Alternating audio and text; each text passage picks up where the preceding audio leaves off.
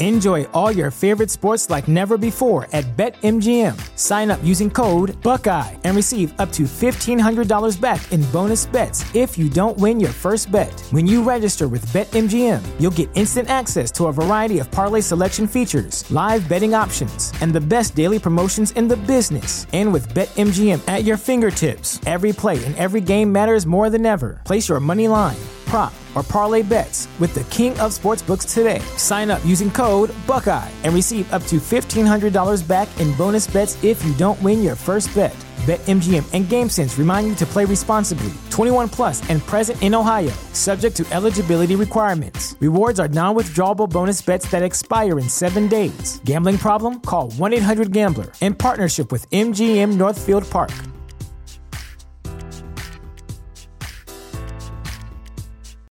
You know how to book flights and hotels. All you're missing is a tool to plan the travel experiences you'll have once you arrive. That's why you need Viator. Book guided tours, activities, excursions, and more in one place to make your trip truly unforgettable. Viator has over 300,000 travel experiences to choose from. Everything from simple tours to extreme adventures and all the niche, interesting stuff in between. So you can plan something that everyone you're traveling with will enjoy. Real traveler reviews give the inside scoop from people who've already been on the experiences you're considering. So you can plan with confidence. Free cancellation helps you plan for the unexpected, and 24 7 customer support means you can travel worry free. Download the Viator app now and use code Viator10 for 10% off your first booking in the app. Find travel experiences for you. Do more with Viator.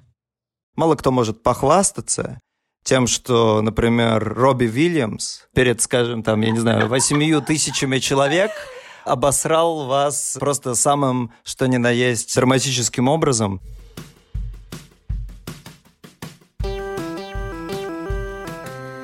Привет, меня зовут Кристина Вазовский, и это «Провал» — подкаст о ситуациях, в которых что-то пошло не так. Сори, сегодня немножко шумный звук, мне сломался микрофон, я в Париже, под одеялом было жарко, поэтому записывали как есть, но получился очень необычный интересный выпуск, поэтому надеюсь, что вы послушаете его в любом случае. Поехали!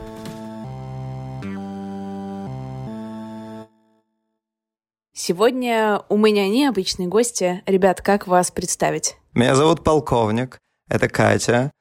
Мы Сада Опера, музыкальный квир-проект. Во-первых, хочется сказать, что слушатели этого не увидят, но вы сейчас в своем максимально естественном обличии, то есть при полном гриме. Да, при этом абсолютно без одежды, как ты видишь. Ну, носки пришлось снять, как минимум. По крайней мере, носки пришлось снять. Кстати, мы всегда... Раньше, когда у нас были какие-то интервью, мы всегда предлагали журналистам раздеться вместе с нами. Oh. И мы давали интервью без одежды и приглашали журналистов тоже принять участие в таком обнаженном интервью. Мы, конечно же, никогда не настаивали, uh-huh. но идея была в том, чтобы... Может быть, поэтому у нас э, могло бы быть больше интервью.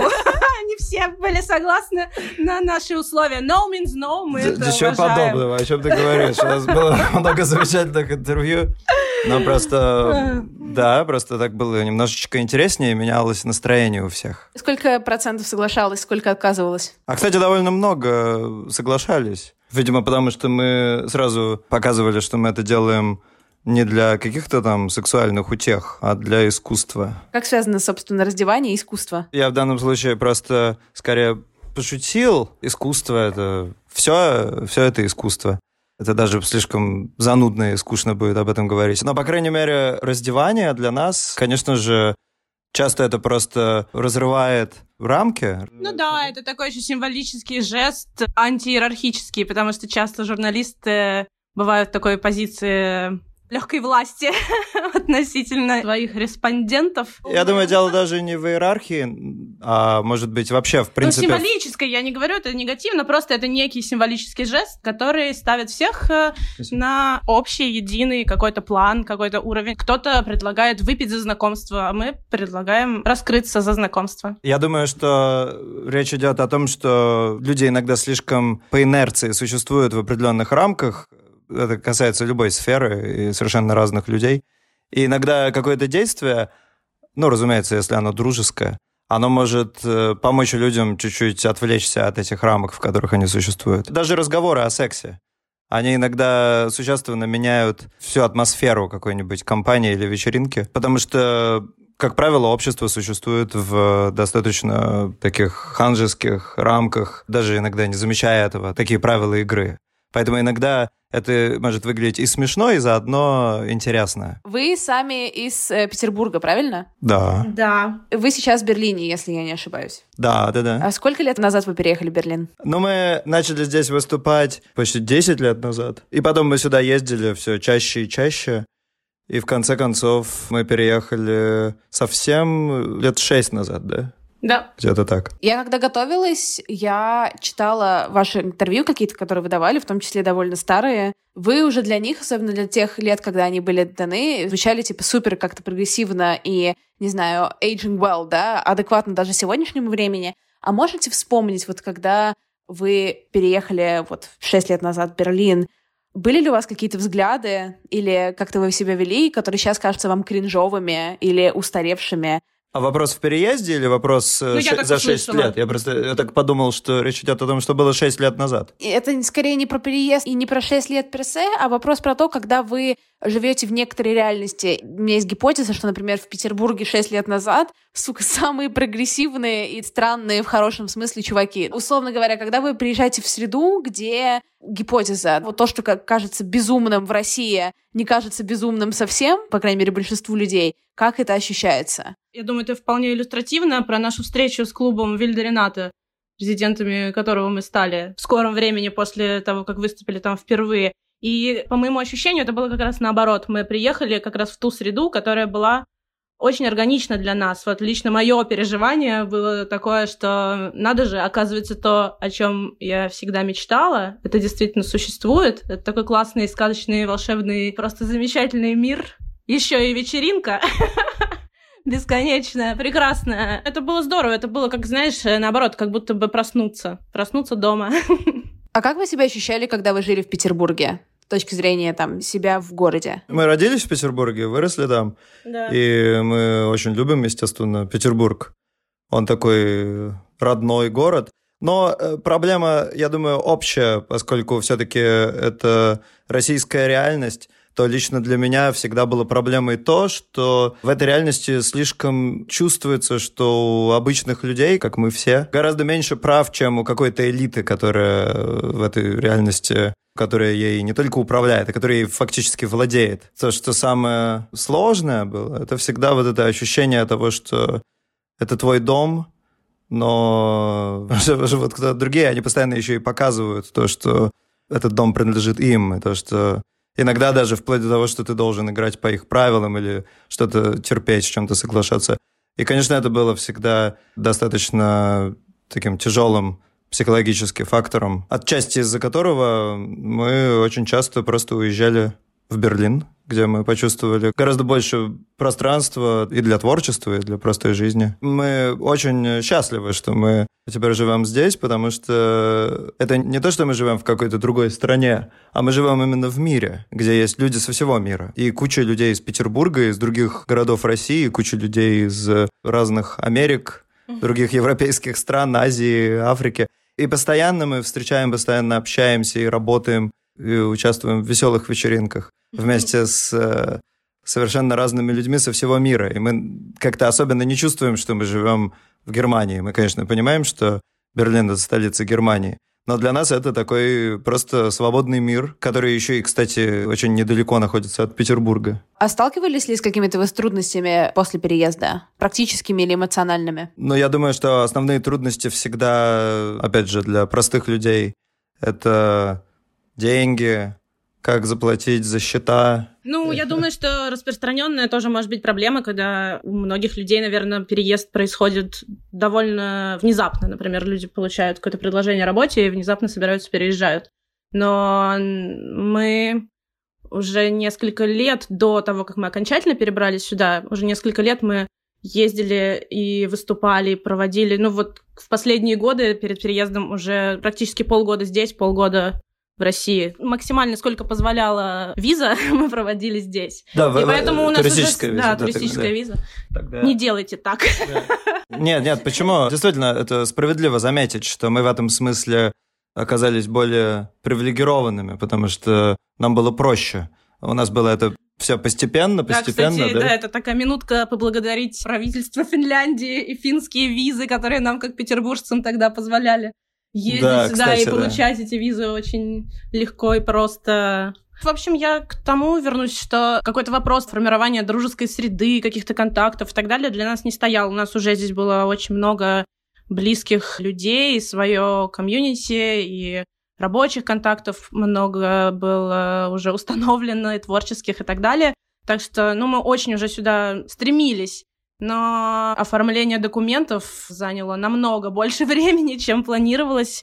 Тогда как раз случился сирийский кризис, и наше ведомство по делам иностранцев проинформировало, что, ну, разумеется, это не вызывает никаких, конечно, возражений, только вызывает понимание, что сначала первым делом будут рассматриваться заявки беженцев, конечно, и только потом все рабочие визы любых типов. Поэтому вместо двух месяцев мы ждали почти год. Это был вот, кстати, да, как раз определенный провал, потому что мы, конечно же, надеялись на то, что все произойдет проще и мягче, но ну да, нам пришлось очень много уже подтверждены понервничать. Тур, то все. И так получилось, что это все еще случилось в момент, когда началась война Конфликт на Украине, да. на Украине. Война, он называется войной, да. Вот в это самое время мы не могли выехать из России. Там мы ожидали, что нам дадут эту визу которая нам позволит сюда переехать, в Берлин. А в это время у нас были куча концертов, которые уже запланированы. И нам приходилось каждый месяц заново и заново отменять концерты, потому что... Ну, в общем, да, мы в какой-то момент уже совсем отчаялись, подумали, что все, это провал, ничего не получится. Наша мечта не сбывается, похоже. И потом, наконец, да, вдруг э, нам позвонили. позвонили.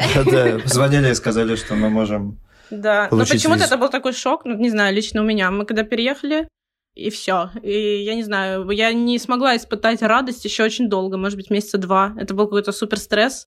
Да, я хотел сказать, что это может быть вдобавок к тому, кто мы такие, что есть наш проект. Мы верим в такую некровную семью, которую мы все время строим. Семья — это такое, конечно, избитое название.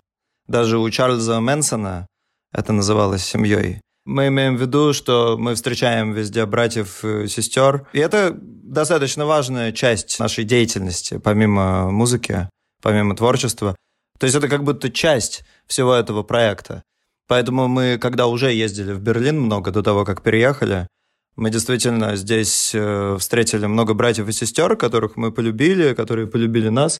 И поэтому, когда мы в результате уже собрались совсем сюда переезжать, то мы понимали, что здесь есть родные люди, и это очень сильно помогало и помогает сейчас. Потому что, конечно же, у людей бывает совсем по-другому. Бывает очень тяжело где-то находиться, когда все близкие люди и друзья остались там, где они жили раньше. Ну, а наши российские братья и сестры до того, как случилась корона история, нас, конечно, тоже здесь часто навещают, и мы очень стараемся создавать условия тоже для и поводы для таких поездок. Ну, в частности, конечно, у нас много тоже друзей, музыкантов, артистов, и мы стараемся делать здесь всякие разные ивенты и приглашать их играть.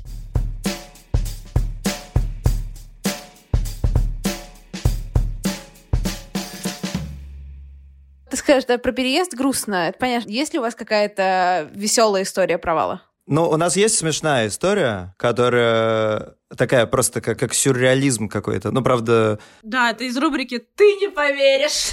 Да, да, да. Так вот, история такая, что мы же независимые артисты. У нас нет какой-то организации, да, которая нас поддерживает. И мы в основном все делаем сами. У нас есть какие-то друзья, менеджеры, агенты, которые нам помогают, но очень многое нам нужно делать самим, конечно же. Я не жалуюсь, это я просто Просто рассказываю, маленькое предисловие. Отчасти как бы оправдание, почему мы вписались в такую нелепую ситуацию. И вот мы первый раз поехали в Великобританию. Знаешь такой фестиваль The Great Escape mm-hmm. в Брайтоне? Но они называются фестиваль э, новой музыки. Это шоу-кейс-фестиваль. Сначала туда подают заявки тысячи тысяч разных артистов и музыкантов, а уважаемое жюри отбирает сотни из них, и вот тогда они уже приезжают. Вот, мы оказались на этом фестивале. Выступили там. И вообще выступили мы вот в Брайтоне на этом Great Escape, и у нас появились разные предложения потом, ну, для чего обычно музыканты выступают там. И одно из предложений было крайне странным. Это было предложение от, я даже не знаю, называть их или нет, но, в общем, один, от э, самый, э, самый... Один известный телевизионный конкурс талантов. Да, да самый там известный телевизионный, да, британский, да и мировой, да, да. там конкурс талантов и мы очень удивились, потому что мы даже, в общем-то, никогда... Ну, мы как-то видели там несколько раз в Фейсбуке, может быть, кто-то постил какие-то видео, но мы никогда это не смотрели, потому что это совсем другой мир, это такой даже не мейнстрим музыка, а это, в принципе, там выходит, скажем, какая-нибудь... Водопроводчик. Дом, водопроводчик, да, или домохозяйка, и вдруг начинают петь там оперным голосом, и все там, естественно, улюлюкают, и все в восторге. И поэтому мы очень удивились, почему к нам обратились, потому что мы явно по формату не подходим для такого шоу, и чем мы там, в принципе, можем удивить. Но к нам так очень настойчиво обратились и пригласили нас туда поучаствовать. Мы сначала подумали и сказали спасибо, но это совсем другой формат, нам это не очень интересно, и отказались. А они почему-то стали очень да, настаивать, да, поговорим, да, поговорим писали там квир. нашему агенту, да, и стали Все нас, скажете, что хотите. Да, стали нас всячески заманивать туда, да. да. Мы даже сделали несколько интервью с ними, также вот по видео, и они произвели на нас такое странное впечатление. Мы говорили с продюсерами этой передачи, причем с разными, они в разное время звонили, они всячески убеждали, что причем я э, вел себя, ну, не то, что, может быть, по-британски невежливо, но я так э, вежливо, конечно, разговаривал, но я спрашивал, а зачем нам это? как вы думаете? Нам это не очень нравится, такой формат, но зачем он нам нужен? И они там убеждали нас, зачем это нам нужно. Но они создали у нас такую ошибочную иллюзию о том, что мы им интересны как русская квир-группа, у них такие никогда не выступали. И мы подумали, что, может быть, поскольку у нас нет какой-то четкой стратегии, может быть, воспользоваться таким необычным приключением, чтобы сделать shout-out, ну, чтобы, да. может быть, нас э, хотят... Тем более, нам очень понравилось выступать э, в Британии.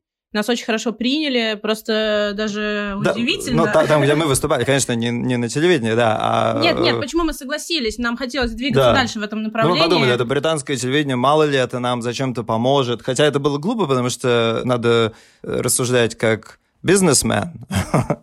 А мы э, немножко рассуждали так абстрактно. Мы думали, ну вот в Британию как раз мы собираемся туда больше ездить, и вот выступим, попробуем такой штуки. В итоге все это превратилось это в то, что мы выходим на сцену на Вембли-арена, где там, я не знаю, 5 тысяч или 8 тысяч человек сидят на трибунах. Это очень громко. Да, это, это ну, огромная аудитория. Я даже не знаю, может быть, это самая большая, которая у нас когда-либо была. И мы начинаем э, выступать. Петь песню, которую они нам... Да, э, э, примечательно, что песню они выбрали. Настоятельно порекомендовали, скажем У нас так. есть такая песня, а она называется «We are Stray» мы в ней делаем такой как бы манифест о том, что мы не straight, мы не гей, а мы все вместе. Стрей. Ну, такая маленькая ну, шутка. Да, еще стрей, как и... игра вокруг того, что стрей бродячий, как да, флуид. и что и... мы как бродячие собачки, да. бродячие кошечки. Ну, в общем, такая забавная идея, полушуточная, полуотражающая наш концепт. И, в общем, исполняем эту песню, и вдруг жюри на этом фестивале просто обрывают ее посередине, что для нас было немножко сюрпризом, но мы понимали, что гипотетически такое может произойти. Так что, в общем, мы просто так в прыжке, можно сказать, на сцене нас так резко остановили и совершенно невероятнейшим образом просто засрали до какого-то, до совершенно уже сюрреалистического, мне кажется, масштаба. Мало кто может похвастаться тем, что, например, Робби Вильямс перед, скажем, там, я не знаю, восемью тысячами человек обосрал вас просто самым, что ни на есть, драматическим образом. Но, но что самое смешное, что в жюри помимо Робби Вильямса была его жена, которую мы даже не знали до этого, честно говоря, мы никогда ее не видели. Но она, видимо, тоже какая-то знаменитость в Великобритании. И она сказала даже, мы в этой песне поем про, грубо говоря, кошечек и собачек. Это такая ироническая идея о том, что вам не обязательно выбирать, кем быть, кошечкой или собачкой. Можно быть всеми вместе сразу. Видимо, то ли не поняв наш месседж, то ли проигнорировав его, жена Робби Вильямса сказала, что у нас дома, вообще-то, перед вот этими там восемью тысячами человек, она сказала, у нас дома вообще-то много есть кошек и собак, и я бы больше предпочла сейчас увидеть их на сцене, вместо вас. Так вот fuck, ну что? Что? Смысл был в том, что там было много смешного, потому что их задача либо кем-то восхититься, либо кого-то довести до до слез. Нет, ну, откровенно говоря, понятно, что нас туда позвали, чтобы обосрать. Не было иллюзий, что э, мы там будем биться до... Нет, это теперь понятно.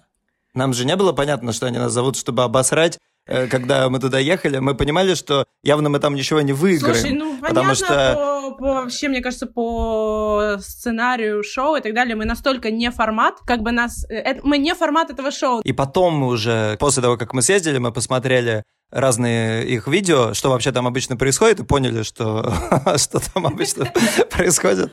Да, и мы поняли, почему они так злились на нас, и начинали нас засирать еще больше, потому что мы от сюрреалистичности этой ситуации, мы стали просто хохотать э, на сцене, когда они нас, э, ну, едва ли не оскорбляли просто и говорили, что мы совершенно там э, непонятно чем занимаемся. Да, А мы, мы, да. просто и такие, о боже, мы, что? мы смеялись еще больше, да. И дальше, когда они поняли, что мы не перестаем смеяться, они использовали тоже трюк, который мы потом увидели А, надо сказать, них. мы были там с бендом, мы были не вдвоем, Да. у нас было там много человек. Ну, мы были всей группой, да. Да. И накануне наш бас-гитарист потерял свой паспорт.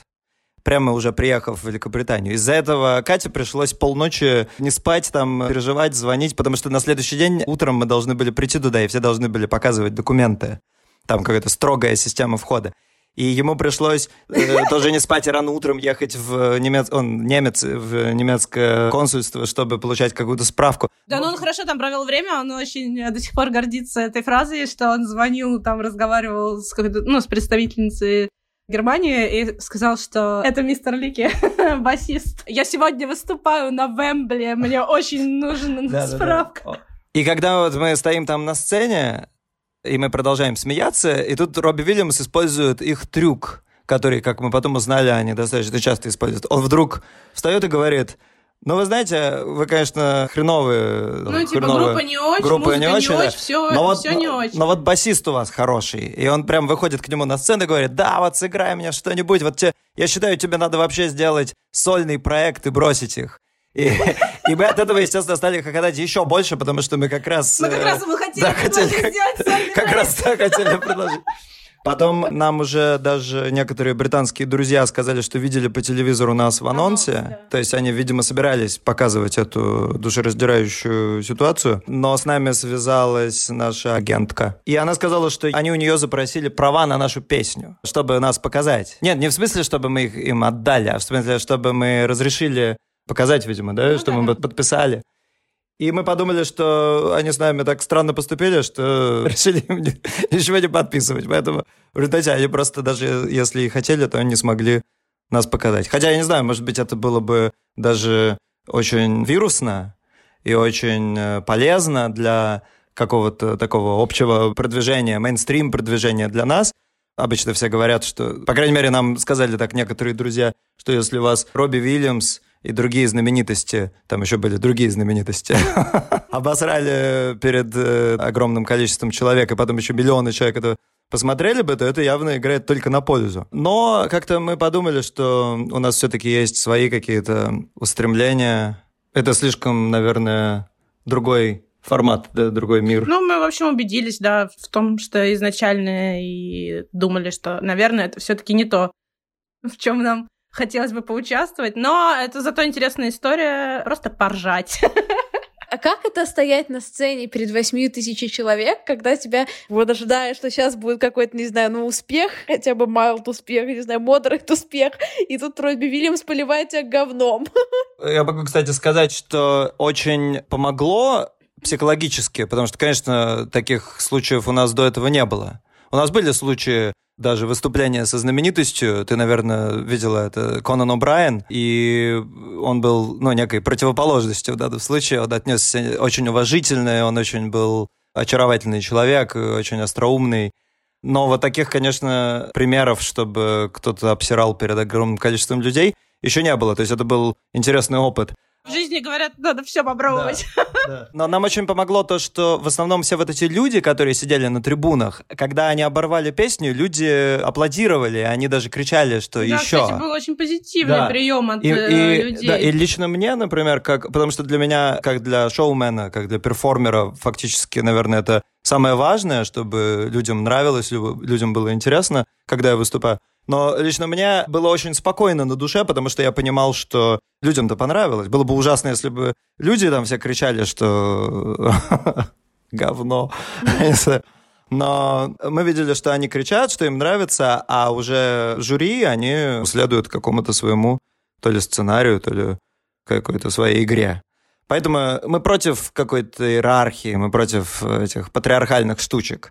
Нам важнее, конечно же, что как реагирует публика, чем как ля- реагирует какая-нибудь знаменитость. Катя, как тебе было? Ты тоже была спокойна? Ты знаешь, э, я пытаюсь воссоздать это в голове. Ну, естественно, во-первых, конечно, я волновалась, но я должна признаться, что я волнуюсь вообще всегда. Мои лучшие подруги, спасибо им, знают прекрасно, что я просто всегда-всегда волнуюсь, даже если я даже не концерт, а диджей-сет в каком-нибудь маленьком э, клубе, я волнуюсь всегда и пишу «Пись, привет, я ссу». А моя подружка пишет мне «Все будет нормально». Это уже, знаешь, так сохраненные сообщения. Но, конечно, мы не такие бесстрашные супермены, чтобы совершенно никак на это не отреагировать. Конечно, это был определенный стресс, но это был больше стресс от, скорее, такого разочарования, что мы чувствовали, наверное, что это не наша сцена, там, не наш формат.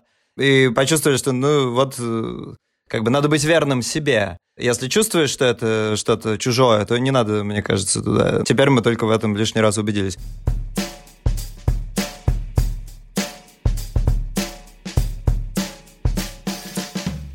Если у вас еще какие-то суперские провальные истории, я понимаю, что лучше, чем это, уже не может со мной сегодня случиться ничего, и завтра тоже. Может быть, то, что мы должны были выступать э, на фестивале Рипербан, это тоже шоу-кейс, э, фестиваль как The Great Escape в Британии, только это главный э, шоу-кейс-фестиваль Германии, ну и Европы, насколько я понимаю. И для участия в нем, то есть успеть к концерту на этом фестивале, мы должны были записать альбом.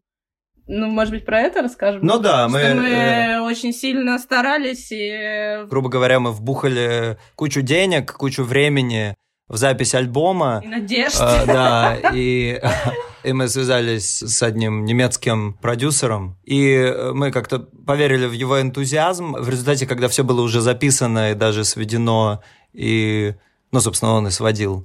А потом мы как-то слишком быстро отдали на мастеринг, Мгм. да, мы убедились в том, что все звучит совсем-совсем не так, как мы хотели. Это был такой урок для нас. В результате мы не выпустили этот альбом, а теперь постепенно переделываем какие-то песни из него и уже пишем новые, поэтому уже некоторые старые нету настроения, например, ну, кстати, вот выкладывать. э, бл- благодаря э, коронавирусу, и тому, что все замедлилось и отменились туры, у нас э, появилось время дополнительное, чтобы работать в студии, и вот некоторые из этих песен мы как раз закончили, пересвели, кстати, в Санкт-Петербурге, да? Да, Рома же в э, забав- да, забавная штука, да, что... Да, с очень, очень классным и талантливым романом. И вот эти песни сейчас, между прочим, доступны везде. Мы их выложили в прошлом месяце. Забавная штука, когда мы жили в Петербурге, мы думали, что переехав в Берлин, мы найдем кого-то, кто будет сводить нам песни. А мы пробовали разных-разных людей, и в результате все пришло к тому, что теперь нам заводит песни человека из Петербурга. А потом он ее отсылает в Гамбург, чтобы там ее мастерили. Так и живем. Да, и вот так, э, ну, в принципе, это нормальный современный мир. И мы, честно говоря, даже и думали так жить, когда вообще не надо выбирать, где ты именно живешь, а жить просто там, где тебе комфортно жить сейчас. А как вы часто вообще в России ездите?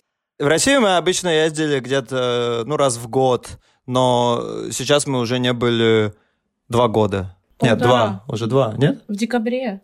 А, окей. Ну, Мы чуть больше полутора. раз. Почему? Самая главная причина, естественно, э, случилась, я думаю, в этом экономическом кризисе русском и в том, что именно за эти шесть лет Россия только изолировалась больше и стало сложнее, ну и для клубов стало сложнее находить бюджеты, я так понял, да? Ну, вот в первые годы ты имеешь в виду. Первые да. годы, да. Потом А сейчас, мы э, приезжали же, э, когда еще была Да. Солянка, когда еще был Симачев. Да. А вы вообще следите за политическими всякими штуками, которые в России происходят сейчас? Конечно. Для нас, и лично для меня, это очень важно. Не в смысле, что я испытываю какое-то эротическое наслаждение от просмотра русских новостей, но, по крайней мере, я слежу за тем, что происходит, и читаю некоторые аналитические статьи. Не знаю, вы слышали про Мизулину? Я даже не хочу, если честно, это обсуждать, потому что это все такое... Ну, это очередной частный случай, глобальный, очень неприятный, грустный, токсичный, опасной э, тенденции, которая вредит э, очень многим людям, создает опасность, в том числе для, Это омерзительное, жизни. омерзительное это шоу. чудовищно и грустно, и Это омерзительное шоу, которое они делают. Часто неизвестно на самом деле, что они сами, те участники этого неприятного спектакля, что они сами чувствуют, соответствует ли это их действительно убеждениям или интересам. Я хочу сказать, что просто часто люди попадаются на то, что они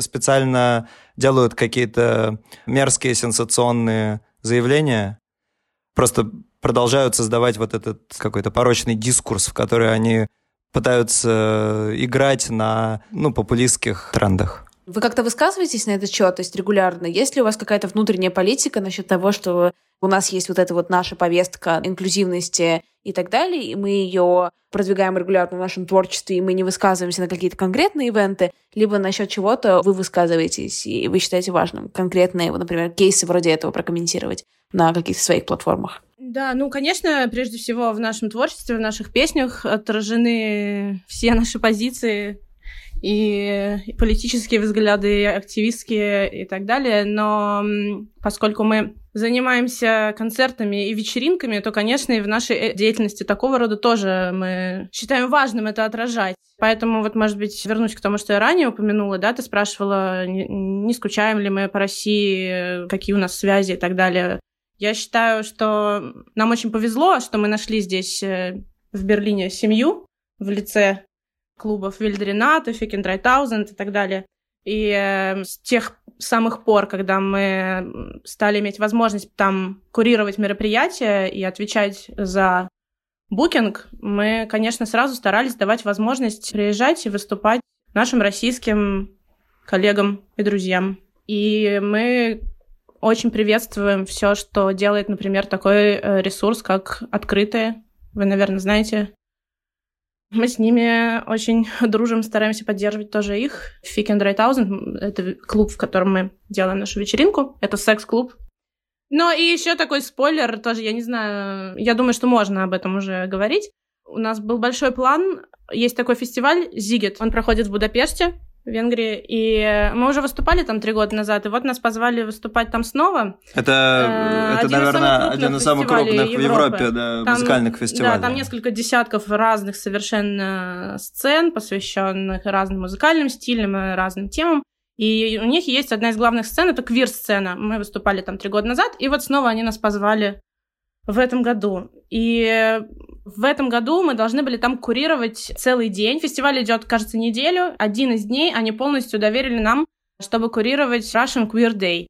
И там должны были у нас пройти и фотовыставка, и разные воркшопы, и лекции, и, конечно, там и диджей-сеты, и концерты. Я не могу, к сожалению, вот разглашать, кто там должен был выступить, но все, кажется, должно состояться следующим летом, в 2021 Хочется верить, что это произойдет. Но вот это в том числе, отвечая на твой вопрос, как мы в силу своих возможностей и в рамках своей деятельности стараемся поддерживать. Очень круто. Потому что лично у меня всего, что когда я читаю все эти инфоповоды, инфоповоды, к сожалению, появляются почти каждый день про ЛГБТК-повестку в России, это инфоповоды далеко не позитивные, то у меня это, конечно, вызывает какое-то чувство абсолютного бессилия, если честно. Это так, да. Конечно, знаешь, я иногда тоже думаю о том, что вот эти baby steps какие-то, которые лично в моих силах, я порой сама очень расстраиваюсь, мне кажется, ну, знаешь, как бы обесцениваю. Нету веры, что как будто бы из-за этих маленьких шагов можно что-то изменить, но все равно стараюсь продолжать находить силы и действовать дальше, и солидаризироваться с другими людьми, которые тоже может быть, э, имеют маленькую платформу и тоже делают baby steps, но все вместе мы хочется верить в лучшее. Сможем, we will overcome someday. Но, кстати, знаешь, я сейчас еще вспомнила, мы же делали в Вильдерината несколько лет назад уже вечеринку, собирали деньги для Russian LGBT Network, российская ЛГБТ-сеть, да.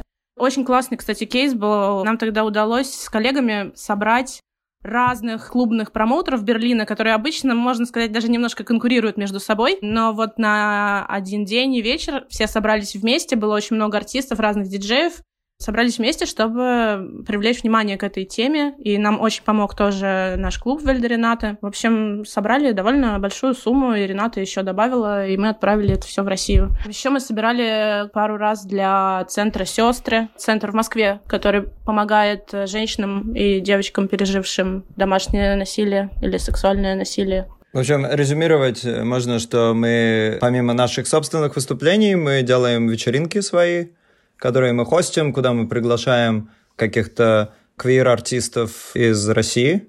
Ну, не только из России, мы разных э, квир-артистов из Восточной Европы. Да, мы но... за последние годы как да. раз э, получилось так, что мы стали много турить в Восточной Европе.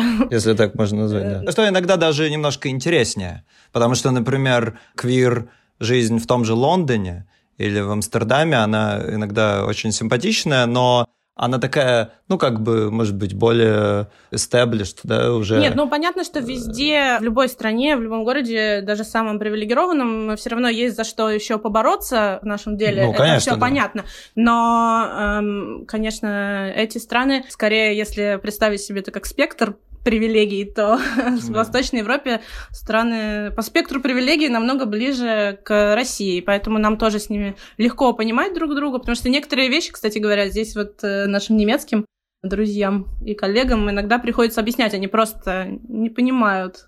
Особенно, ну, да. особенно, кстати, вот, например, про домашнее насилие или про агрессивное отношение к детям. Например, пошла наша подруга к психотерапевтке немецкой и она что-то рассказывает ей о детстве, говорит, что ее били родители. Или что повышали э, голос, грубили, да. Ну, подруга из России, разумеется, да. да. А э, немецкая психотерапевтка с удивлением ее спрашивает, а почему вы не пожаловались в полицию?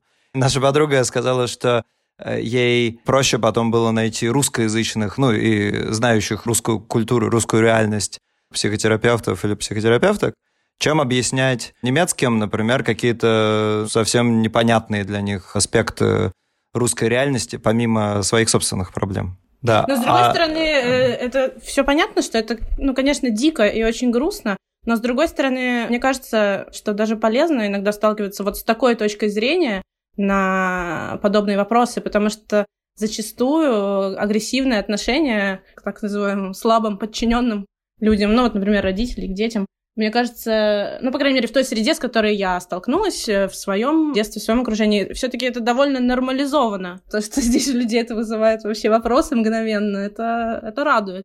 И это была одна из э, того, что меня очень удивило и порадовало, когда мы первые разы стали приезжать сюда. Действительно, как люди общаются с э, младшими людьми. Да, пожалуй, одно из главных отличий, которые мы стали наблюдать. Да, как взрослые общаются с младшими. Как общаются с детьми.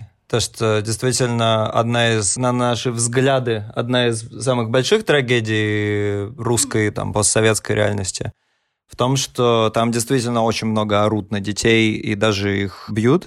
И действительно, мы заметили не только в Западной Европе, даже в восточных странах э, часто к детям отношение совсем другое, оно нежнее. А потом, естественно, это отражается на самом обществе и даже, не поверите, в сексе потому что люди, на которых кричали и били родители в детстве, во взрослой жизни могут испытывать массу проблем с тем, чтобы расслабиться, принять себя, свое тело или наслаждаться какой-либо игрой.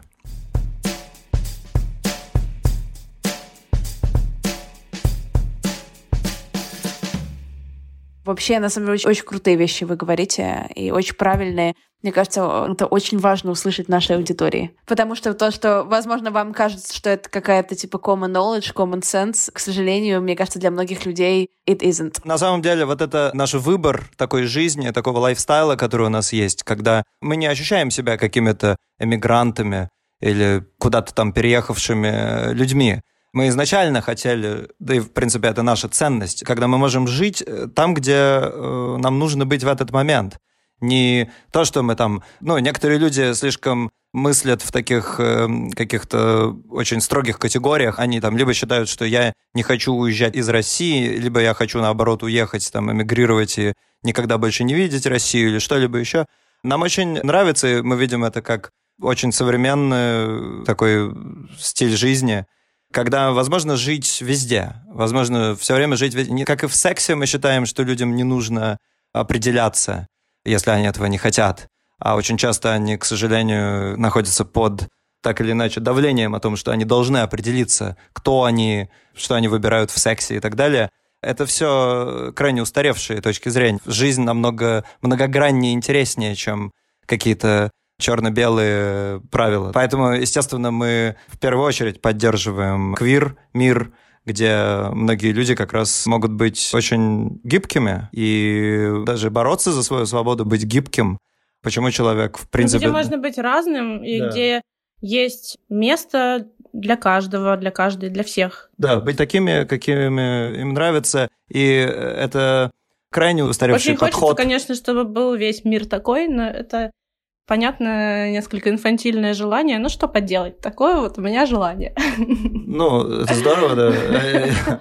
Я не мыслю в таких категориях, что вот как бы сделать э, весь мир лучше или каким бы мир должен был стать. Я просто плыву по течению и хочу делать то, что возможно в данный момент. Но я хочу сказать о том, что это очень ценно, когда особенно нам удавалось жить и в Петербурге, и в Москве часто бывать, и Берлине и много где еще в Европе, благодаря нашим выступлениям, конечно же, прежде всего. И мы могли видеть действительно совершенно разные общества и разные отношения людей друг к другу. И вот то, что Катя упомянула к детям. Мы, поскольку действительно поем и говорим обычно, о чем мы между собой говорим, о том, во что мы действительно верим, то, конечно же, эти темы мы постоянно поднимаем, так или иначе. Иногда они могут быть завуалированы или запрятаны в игровой форме в какие-то наши песни или видео, и люди могут играть в игру, чтобы найти то, что мы туда спрятали. Хочется задать последний вопрос, который, наверное, должен был быть первым. Можете сказать, что значит слово «квир» вообще для вас? Хороший вопрос, потому что действительно иногда даже внутри квир-комьюнити иногда оказывается, что разные люди подразумевают что-то немножечко разное для себя. Ну и, по-моему, это Прекрасно. Я, да. мне кажется, даже чуть-чуть опережая твой вопрос, как будто бы предвосхищая, э, сказала и повторю тогда, что для меня это возможность быть э, собой, для каждого человека возможность быть самим собой, самой собой, разным, меняться и быть принятым и принимать других. Я думаю, что для меня я довольно творчески воспринимаю тоже этот термин. Как я чувствую, понятно, что такое квир, это можно прочитать э, в Википедии или где угодно, но как я для себя чувствую это, для меня это что-то вроде того именно мира, в котором я хочу жить. Свободный, разнообразный мир, который свободен от вот как раз всех устаревших клише, устаревших каких-то правил игры. И вообще, когда кто-то кому-то навязывает правила игры, как кто должен действовать, э, жить или выглядеть. Это, конечно же, намного шире, чем э, какая-то определенная сексуальность или что-то. Это свобода и сексуальности, естественно, и всего остального. В общем, мне кажется, что квир — это крайне современно. Потому что если... Конечно, это легко говорить, когда для западных людей, которые живут в западном мире, да еще и в каких-нибудь э, прогрессивных кругах, Понятно, что мир весь очень разный, он выглядит э, сейчас очень по-разному. И нельзя, ну так, обобщать про то, что является современным для всего человечества. Ну вот именно поэтому для меня, кстати говоря, важный фактор — это тоже солидарность. И в сообществе, и, и вовне. Но, да. В этой связи тоже, как бы возвращаясь к общению с детьми, ну, дети это тоже как символическая фигура, ну, одной из самых э, уязвимых, э, беззащитных групп. И как в обществе э, старшие общаются с младшими, то есть люди, наделенные той или иной властью, общаются с людьми, которые просто в силу возраста не могут дать никакого отпора, являются в подчиненном положении. Это тоже очень иллюстративно, конечно, как все эти иерархические структуры работают печально. Конечно. Во многих местах. Это основа всего, да. То, как начинается в детстве, то, как общаются родители и вообще члены общества с детьми, естественно, это закладывает самую главную модель общения да, людей, в в, принципе. В, в этой связи для меня квир это, конечно, тоже еще и про права человека в целом. И всем э, быть э, детьми и уважать э, детей так же, да, как взрослых. Но, да, но это, про борьбу. Это очень смешно. Так, даже по детям это можно увидеть, что если с ними разговаривать как с равными, то им намного интереснее и приятнее, чем когда с ними разговаривают как-то либо снисходительно, как-либо еще. Нам нравятся очень люди, которые вообще, опять же, даже и в этом не пытаются определять себя каким-либо образом, которые могут оставаться детьми, например, всю жизнь. Мы заметили, что вообще большинство наших друзей — это те люди, которые так и остаются детьми в своем сердце. Какая-то опять грустная, да, тема? Нормально, нормально. Мы еще ни разу не поговорили про анальный секс или про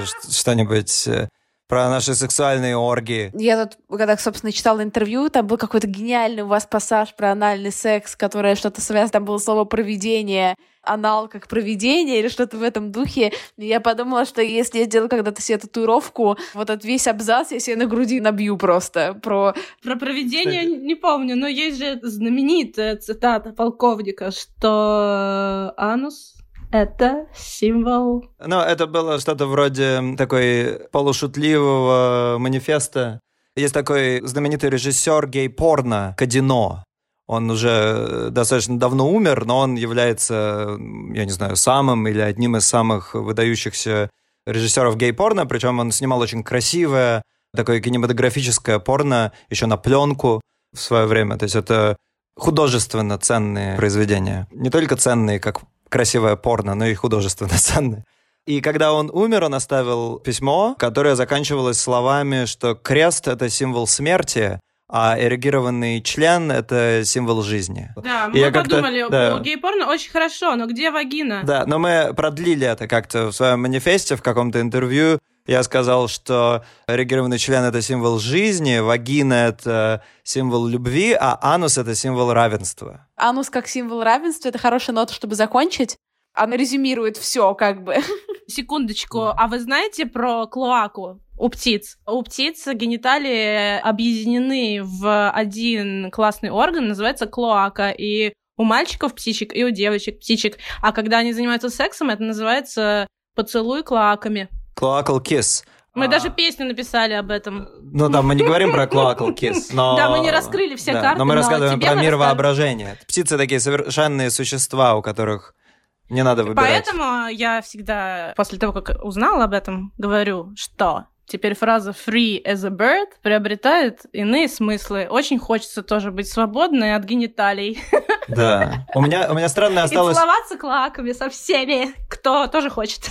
Да, кстати, тоже интересный вопрос. Мы любим секс, мы любим о нем говорить, любим им заниматься, и любим о нем петь, и говорим со сцены очень много. Но мы иногда пытаемся объяснить людям, что при всем при этом мы не говорим о том, что сексом необходимо заниматься, или им необходимо заниматься каким-то образом, которым э, мы или кто-либо считает. Нам очень нравится, например, такая практика, когда мы встречаем наших любовников и любовниц, мы можем, например, находиться вместе, даже без одежды, даже, может быть, лаская друг друга, но не проникая друг в друга и не совершая какой-то рутины, которая необходима в сознании многих. Нам потому и нравится анальный секс еще как символ такого свободного от э, обычных человеческих инстинктов. Потому что анальный секс, он как искусство, он существует. Ты так говоришь про инстинкты, как будто это что-то плохое.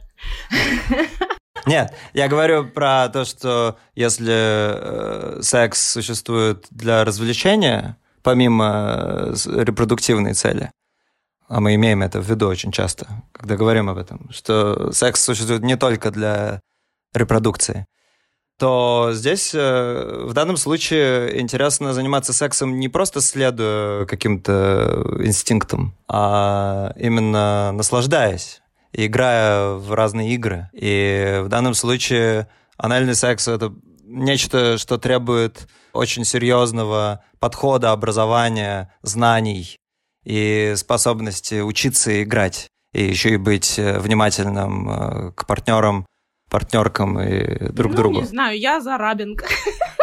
Голосую. Нет, я не говорил, что э, анальный секс это единственное, о чем мы не поем. осуждаем, все классно.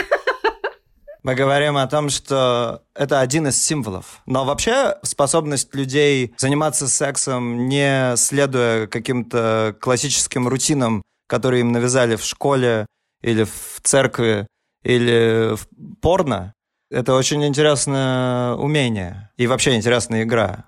Поэтому я всегда приглашаю зрителей, желающих попробовать. Не обязательно с нами, можно самим с собой или между собой, со своими любовниками и любовницами.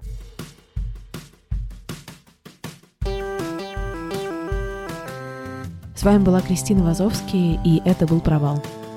Спасибо, что слушаете. Спасибо, что подписываетесь на меня в Инстаграме. Скоро у меня будет 10 тысяч подписчиков, и я смогу прикреплять ссылки. И жизнь меня невероятным образом изменится, я в это верю.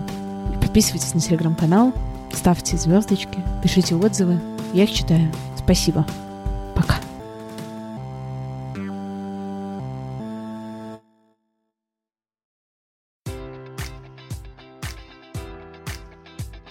Enjoy all your favorite sports like never before at BetMGM. Sign up using code Buckeye and receive up to $1,500 back in bonus bets if you don't win your first bet. When you register with BetMGM, you'll get instant access to a variety of parlay selection features, live betting options, and the best daily promotions in the business. And with BetMGM at your fingertips, every play and every game matters more than ever. Place your money line prop, or parlay bets with the king of sportsbooks today. Sign up using code Buckeye and receive up to $1,500 back in bonus bets if you don't win your first bet. BetMGM and GameSense remind you to play responsibly. 21 plus and present in Ohio, subject to eligibility requirements. Rewards are non-withdrawable bonus bets that expire in seven days. Gambling problem? Call 1-800-GAMBLER. In partnership with MGM Northfield Park.